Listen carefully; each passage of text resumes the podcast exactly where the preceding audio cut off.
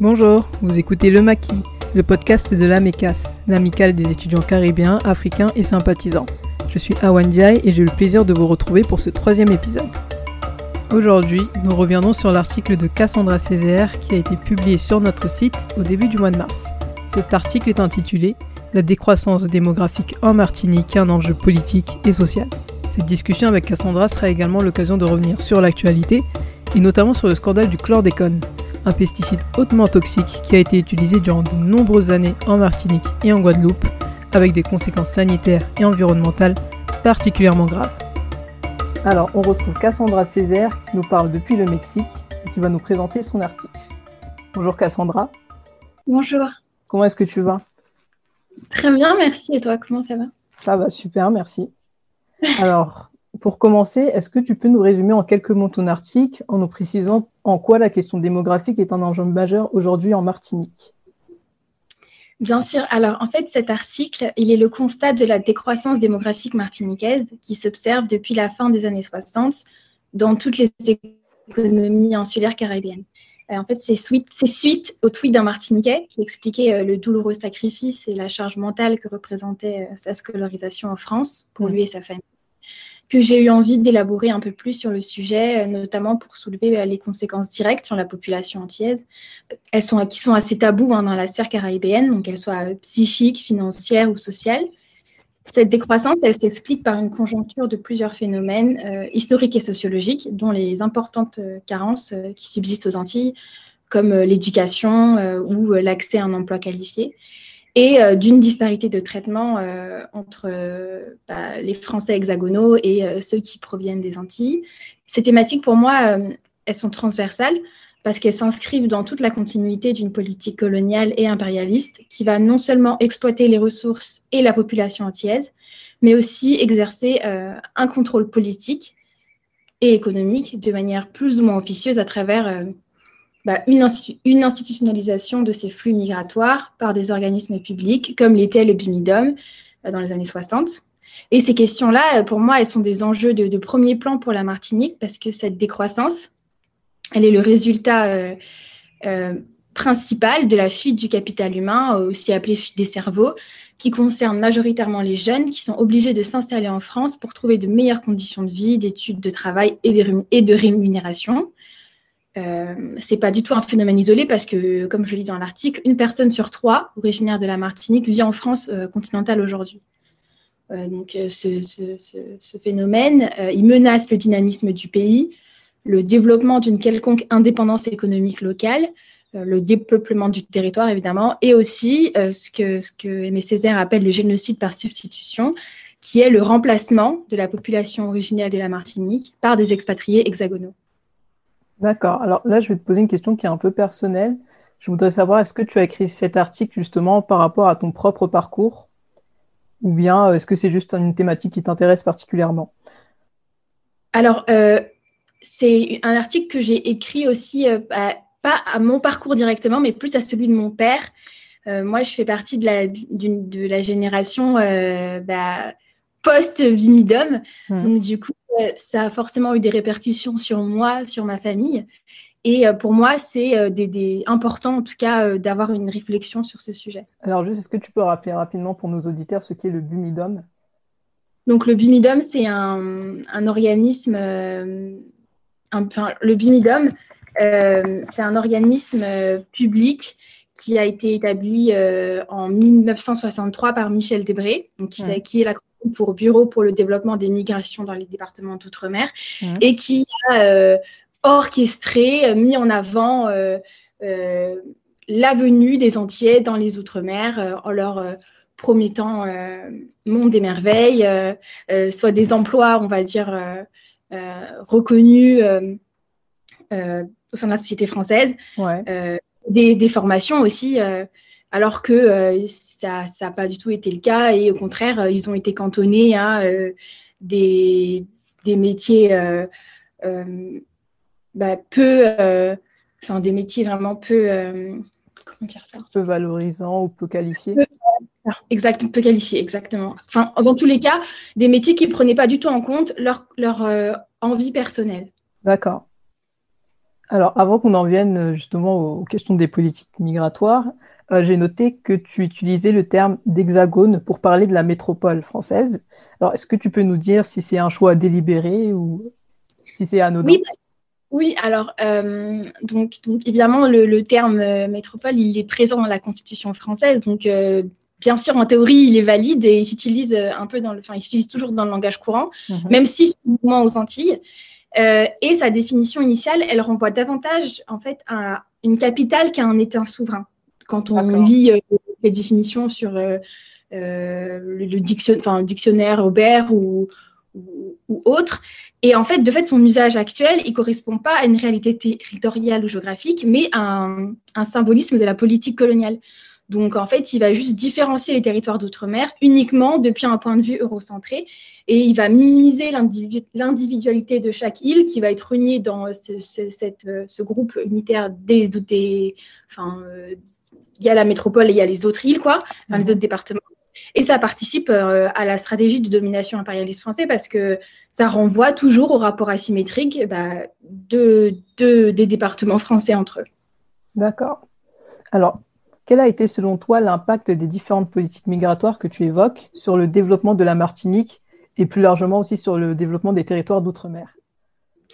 Bah Pour moi, euh, c'est important de contextualiser euh, tout d'abord ces politiques migratoires et elles interviennent dans un contexte de, malaise, de crise sociale et d'instabilité politique qui remettent peu à peu en cause le modèle de société euh, en cours et de l'institution française à l'égard des Antilles. Donc, il faut savoir qu'il y a eu en, 1946 l'adoption de la loi euh, dite d'assimilation. Mmh. qui nourrissait beaucoup d'espoir, de rêves et promettait une meilleure organisation des relations entre l'ex-empire colonial et ces, entre guillemets, colonies qui deviennent donc euh, officiellement des départements et obtiennent une promesse d'égalité institutionnelle, mais bien sûr, bah, il n'en est rien et aucune des solutions espérées, elle n'apparaît sur le plan institutionnel. Les problèmes locaux, notamment de pauvreté, de misère sanitaire, d'infrastructure, ils continuent de proliférer dans ce qui se présente comme le prolongement du système colonial. Et c'est encore d'actualité aujourd'hui et c'est soulevé avec la crise du Covid-19 quand on voit euh, ce qui se passe euh, aux Antilles. Ouais. Euh, d'ailleurs, la période qui suit l'adoption de cette loi, elle est riche en manifestations, en protestations, en grèves et en aspirations indépendantistes. Donc, on voit bien que l'impact et l'objectif premier pour l'État avec ces flux migratoires, c'est la division, d'éteindre euh, la braise de la révolution et euh, de faire taire une génération entière, pardon, de la répartir bah, sur, sur le, dans tout le pays, alors que celle-ci, elle tend à s'éveiller sur ces questions sociales.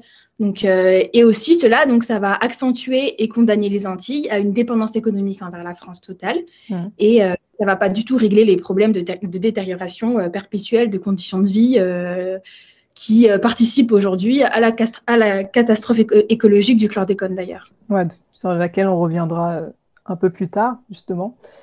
Alors, comme tu le disais, tu reviens dans ton mmh. article sur plusieurs épisodes de l'histoire de ces territoires et tu évoques notamment les différentes mobilisations comme la grève en 1967 en Guadeloupe ou encore les, manifestations en Martinique en 1959.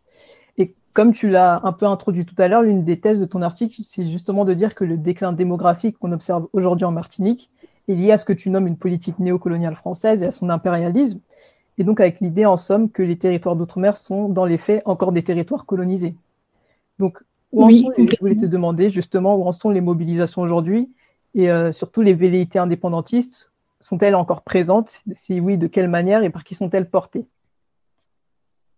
Alors oui, je suis totalement d'accord avec toi. Et euh, je voudrais juste souligner que les revendications sociales, elles sont bien antérieures à ces manifestations. Mhm. Parce que même si on a l'impression que, euh, surtout pour les médias nationaux ou l'Hexagone, euh, on a une découverte de ces problématiques. Ça fait des années et des années que les Antillais dénoncent l'oppression coloniale. J'aurais pu citer d'autres exemples de grèves ou de massacres euh, qui témoignent euh, d'une répression euh, d'une répression coloniale exercée aux Antilles. il y a même eu une, intense grève en 2019 qui a paralysé la Martinique pendant 38 jours, donc c'est pas anodin. donc, et la Guadeloupe pendant 40 jours, je crois. Donc voilà, donc c'est pas du tout anodin. Et à chaque fois, les revendications, elles ciblent les mêmes systèmes et les mêmes pouvoirs de domination. Les béquets, donc qui sont les descendants des colons, et l'État Donc, on voit bien qu'il euh, y a une continuité. Et euh, aujourd'hui, euh, elle est portée par la jeunesse, qui d'ailleurs, souvent, souvent sont des jeunes qui reviennent d'un séjour en France et qui ont compris les mensonges de la République qui est présentée comme nous raciste, égalitaire, etc. Et elle s'intensifie avec les réseaux sociaux. Il n'y a pas longtemps, il y a eu l'image, des images violentes de, de Kezia, un jeune Martiniquais qui a été agressé, enfin agressé, euh, qui, a, qui, a, subi une tentative de meurtre en fait par euh, la police française.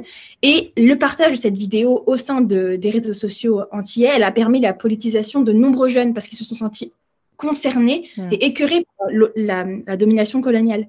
Donc aujourd'hui, on voit qu'en fait, avec tous ces, tous ces massacres, tous ces événements traumatisants, il y a un devoir de transmission qui, qui, qui existe. Euh, il est très implanté aussi euh, dans les milieux familiaux.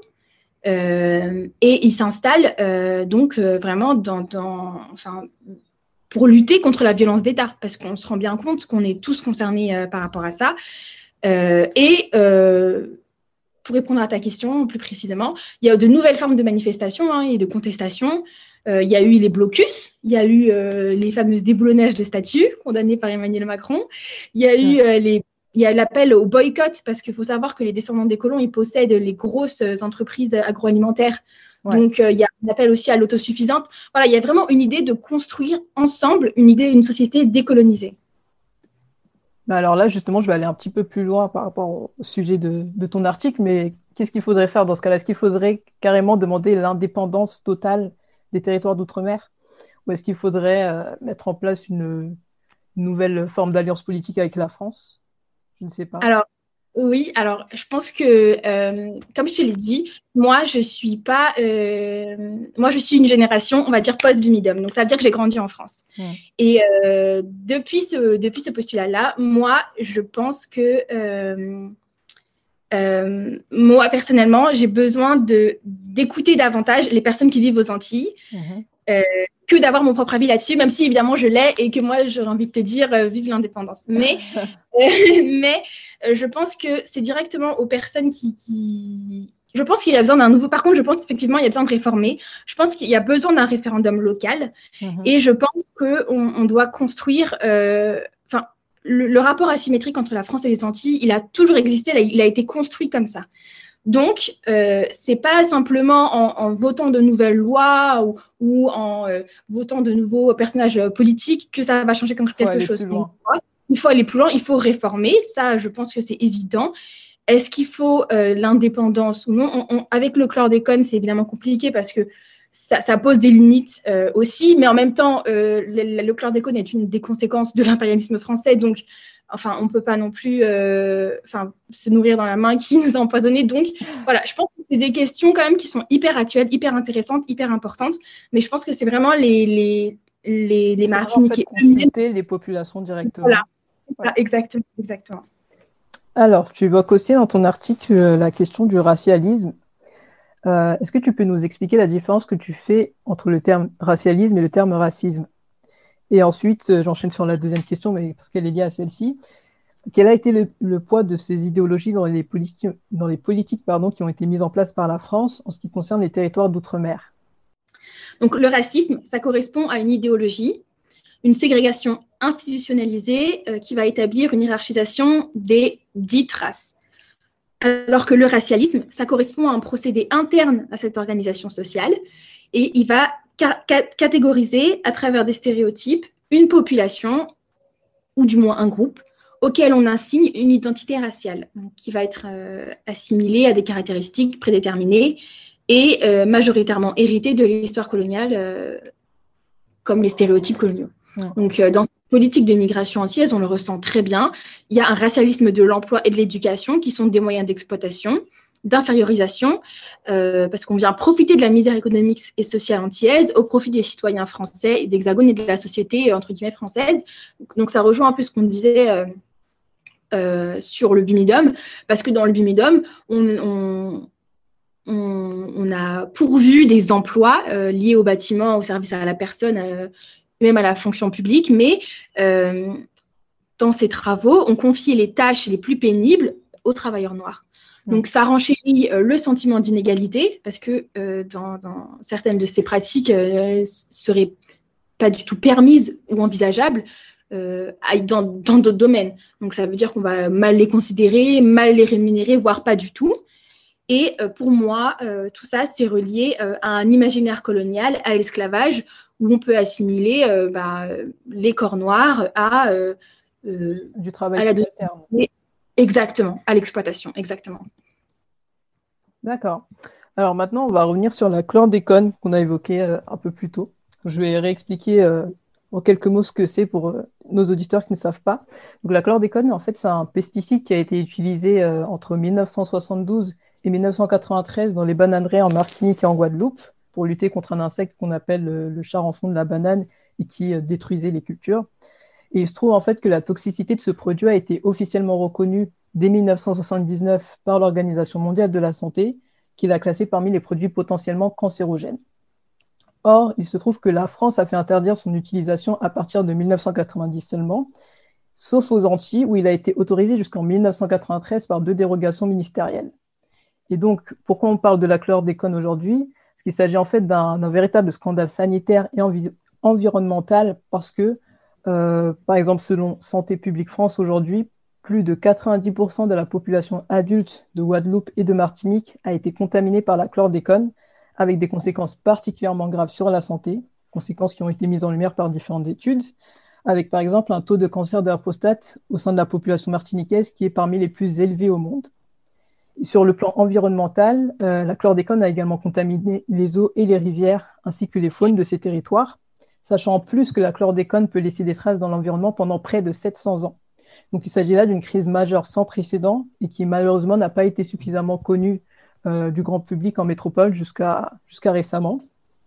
Effectivement, euh, en 2006, il y a une plainte qui a été déposée par sept associations guadeloupéennes et martiniquaises pour mise en danger d'autrui. Et il y a quelques jours, plus précisément le 27 février dernier, plusieurs milliers de personnes ont manifesté en Martinique, mais aussi euh, à Paris, contre la possible prescription de cette plainte.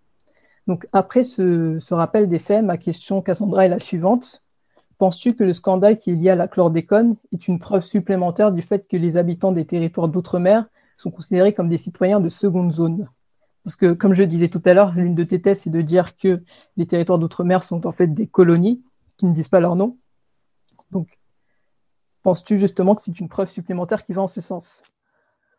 Pour moi, euh, oui, c'est évident. Et euh, d'ailleurs, pour moi, euh, c'est même pas une crise sanitaire. c'est même pas, si tu veux, une crise sanitaire. Le chlordécone, c'est un écocide. C'est vraiment un acte criminel. le terme est fort. Ah, mais, mais pour moi, c'est un écocide, c'est un crime contre l'humanité, le chlordécone. Donc, pour moi, on, doit considérer le c'est un génocide d'ailleurs pour moi. Il y a vraiment eu, il y a vraiment eu une volonté de nuire, même mm. pas de nuire, de détruire la totalité de l'écosystème martiniquais guadeloupéen. Euh, les, espèces protégées, tout, pour moi, c'est c'est pas du tout une crise sanitaire, même si le terme est fort. Je, voilà, pour moi, c'est un écocide. c'est vraiment un acte criminel. Et pour moi, je suis d'accord avec toi. Il s'agit d'une énième. Enfin, je, je, je suis. Euh, enfin, je réponds oui à ta question. Il s'agit d'une énième tentative de passer sous silence les problématiques sociales antillaises, de les discréditer. Euh, il y a eu euh, Emmanuel Macron qui a menti, qui a osé publiquement. Des, enfin, alors qu'il y a un consensus scientifique sur le fait que le chlordécone est cancérigène, mm-hmm. il, il il se permet de dire que ça ne l'est pas, etc. Donc voilà, on est vraiment sur l'idée de réduire, minimiser, euh, la, gravité de la situation. Exactement. Et, inconsciemment, pour moi, en fait, c'est lié à ce qu'on disait aussi sur le, racialisme de l'emploi.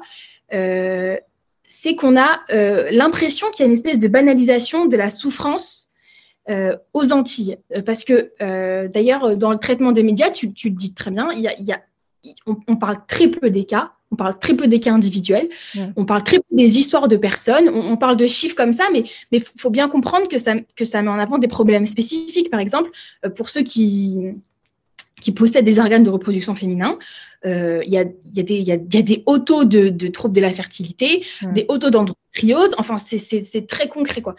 Et donc, il y a un certain accommodement euh, au, au, destin tragique des afro-descendants, pour moi, qui sont liés à l'exploitation, à l'imaginaire coloniale, etc. Et cette construction sociale, elle est pour moi liée au fait que on, on va, enfin, en fait, pour moi, c'est lié au fait que il y a une, une espèce de une espèce de enfin le corps noir, il est davantage exposé mhm. euh, au danger dans notre euh, culture médiatique, dans notre sphère médiatique. Donc, euh, en fait, on, a du, enfin, il y a, des photographies, il y a des vidéos de, de, personnes noires qui, qui se, enfin, qui se font. Tu fais référence au fait, en fait, qu'on a l'habitude dans les médias, de manière générale, de voir le corps noir dans des états de souffrance, par exemple. En danger, exactement, en danger dans la, dans une, dans, dans, Exactement, voilà, exactement, c'est ça. Et du coup, pour moi, ça, ça, ça, ça vient nourrir cette idée que euh, bah, le corps noir, il, soit davantage exposé en fait euh, à, au danger, à la souffrance, alors que euh, non, pas du tout, c'est une conséquence de la colonisation qui est encore en cours aujourd'hui. Et parce qu'on a du mal, moi personnellement, j'ai du mal à concevoir qu'un département d'Hexagone où on pourrait trouver les mêmes cas, ça veut dire plus de 94%, plus de 96% de la population contaminée, sans que ça alarme, sans que ça fasse les grands titres, mm. comme c'est le cas aujourd'hui. Donc il y a clairement un double standard pour moi. Effectivement, deux poids, deux mesures. Oui, voilà, c'est ça. Et du coup, là, bah, justement, cette, crise, enfin, cet écocide, comme tu dis, de, la chlordécone, bah, forcément, un impact aussi sur la démographie. Je dis ça par rapport au sujet de ton article. Bien sûr. Et euh, donc, Obi et euh, les travailleurs agricoles, par exemple, ils ne peuvent plus produire. Ils, ne peuvent, euh, ils sont obligés de vendre leurs terres et ils les vendent à qui? Bah, Aux hexagonaux. Donc, il y a aussi, enfin, il faut aussi creuser pour savoir ce qui se passe actuellement, en fait, parce que c'est c'est toujours fondé sur l'exploitation du même peuple, par le même peuple. Bah, merci beaucoup, Cassandra, pour toutes ces explications. J'espère que tout ça aura donné envie à nos auditeurs de lire ton article qui est super intéressant. Euh, Merci beaucoup. Un petit mot pour la fin. Euh, bah, J'ai envie de dire que ces thématiques, elles sont actuelles. Comme tu l'as répété, il y, a une, il y a une manifestation il y a quelques, quelques jours seulement. Donc voilà, on est vraiment à un moment où c'est important qu'on soit tous conscients que, antillais ou non, euh, que, que, que, que ces conséquences euh, dramatiques, que la conséquence de l'esclavage, si, si, tu veux, elle fonde la société française. Donc, euh, elle concerne absolument tout le monde. Et il est important de se réapproprier ces événements historiques, cette, ces politiques coloniales, cette, cette construction sociologique, même pour combattre ensemble le racisme, les discriminations systémiques et, euh, et ses dérivés pour, pour tous les citoyens. Et euh, la domination coloniale, d'ailleurs, c'est une thématique qu'on va pouvoir élaborer ensemble encore euh, avec Amekas sur une, sur une, avec une conférence qui aura lieu normalement le mois prochain. Voilà. Super, bon, on sera au rendez-vous alors. Merci Cassandra. Merci beaucoup. Merci d'avoir écouté Le Maquis, le podcast de la MECAS. Et n'oubliez surtout pas de vous abonner. Enfin, si vous voulez continuer la conversation, Suivez-nous sur nos réseaux sociaux et donnez votre avis via le hashtag Le Maquis. À très vite